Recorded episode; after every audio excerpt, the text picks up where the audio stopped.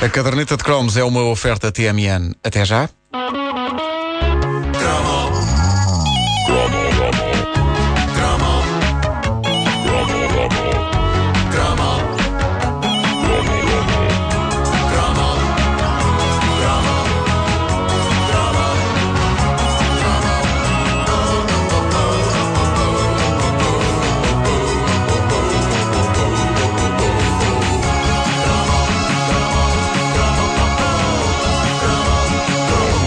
Já falei aqui há uns cromos dos lendários brindes do Joá. O Joá era um detergente em pó para a loiça, um dos mais amados não só pelas donas de casa, mas também pelos filhos das donas de casa. E o segredo estava nos brindes. Eu falei-vos há tempos nessa coleção marcante que eram as seis tampinhas para lápis e canetas do Joá. Eram umas frutas com olhos, nariz e boca e braços e pernas. Eu tinham, tinha muitas, muitas, muitas. tinham um orifício e tu enfiavas o lápis por ali acima. Pobres só que, tampinhas. Só que eu ruía aquilo. Tu não ruías? Eu ruía aquilo tudo sim, também. Sim, sim. eu estimava as minhas tampinhas. Menino. Uh, já as mães regalavam-se com a impressionante coleção de copos, taças, chávenas e outro equipamento de cozinha que de vez em quando o Joá trazia. O Joá dava tantas coisas que me parece que há pessoas que hoje em dia tudo o que têm em casa saiu no Joá. Tudo. Há pessoas que conseguiram construir as suas vidas com base nos brindes do Joá. Saía cada coisa dentro dos pacotes de detergente que eu imaginava que aquilo eram tralhas que os funcionários da fábrica do Joá tinham em casa e que não queriam para nada, então levavam para a fábrica e enfiavam dentro dos pacotes. Eu acho que era isso. Ao nosso vizinho do lado, uma vez saiu-lhe uma sogra no pacote do Joá. Era, era de um funcionário da fábrica. Foi desagradável porque a senhora não só era antipática, como andou a cuspir, a cuspir para o azul durante três meses.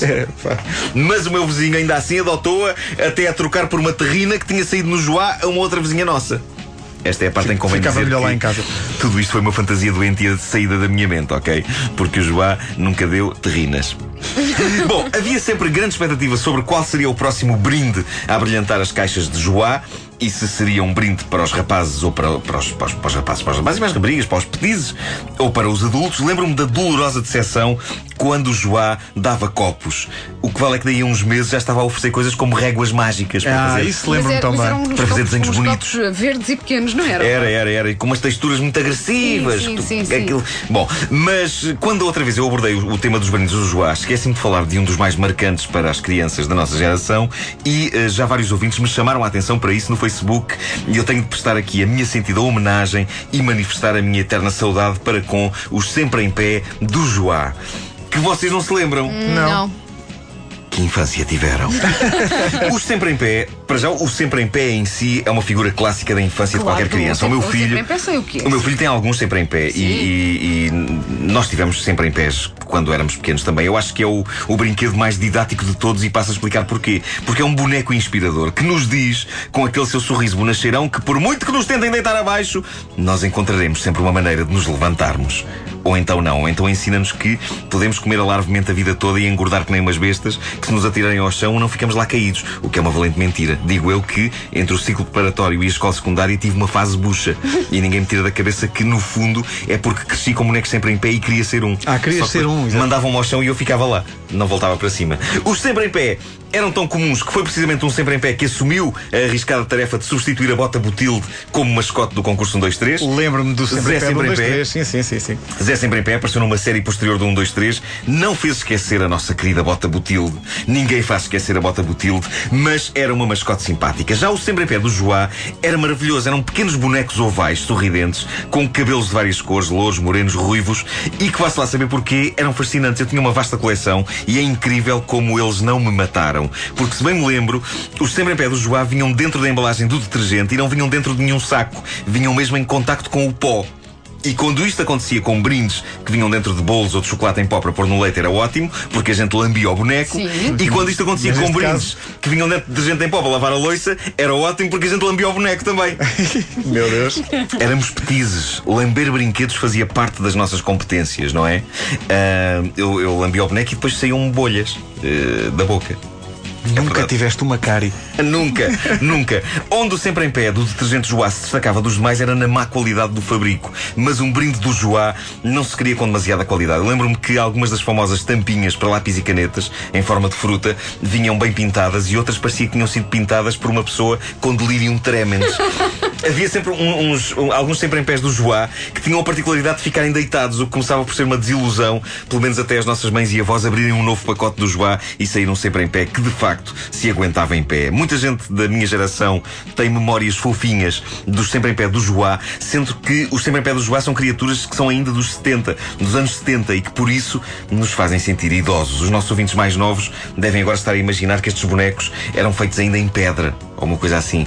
Eram bonecos anteriores à Revolução Industrial, muito anteriores, coisas do Paleolítico mesmo. Mas não petizada. Nos anos 70 já tínhamos plástico. Tomem.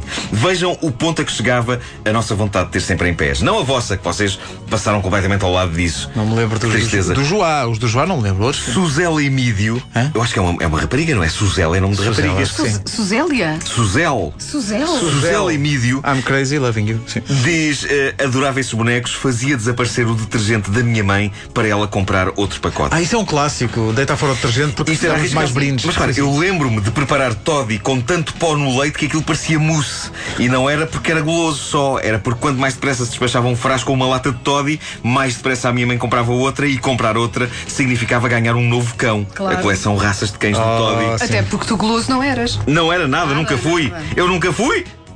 A minha voz falhou. Ah, a coleção raças de cães do Toddy foi marcante, embora os cães devessem ser pintados pelas mesmas pessoas que pintavam as tampinhas para lápis e canetas do Joá. Eram todos Porque- dálmatas sem querer. Não, eu lembro- lembro-me que tinha um Doberman que tinha um dos olhos quase na nuca.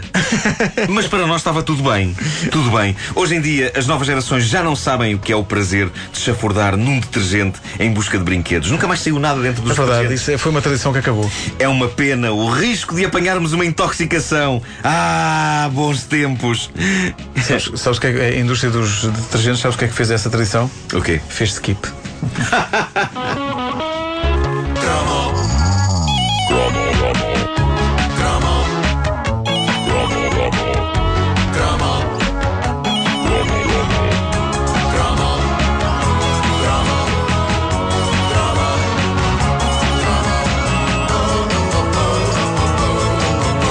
A caderneta de cromos é uma oferta TMN até já.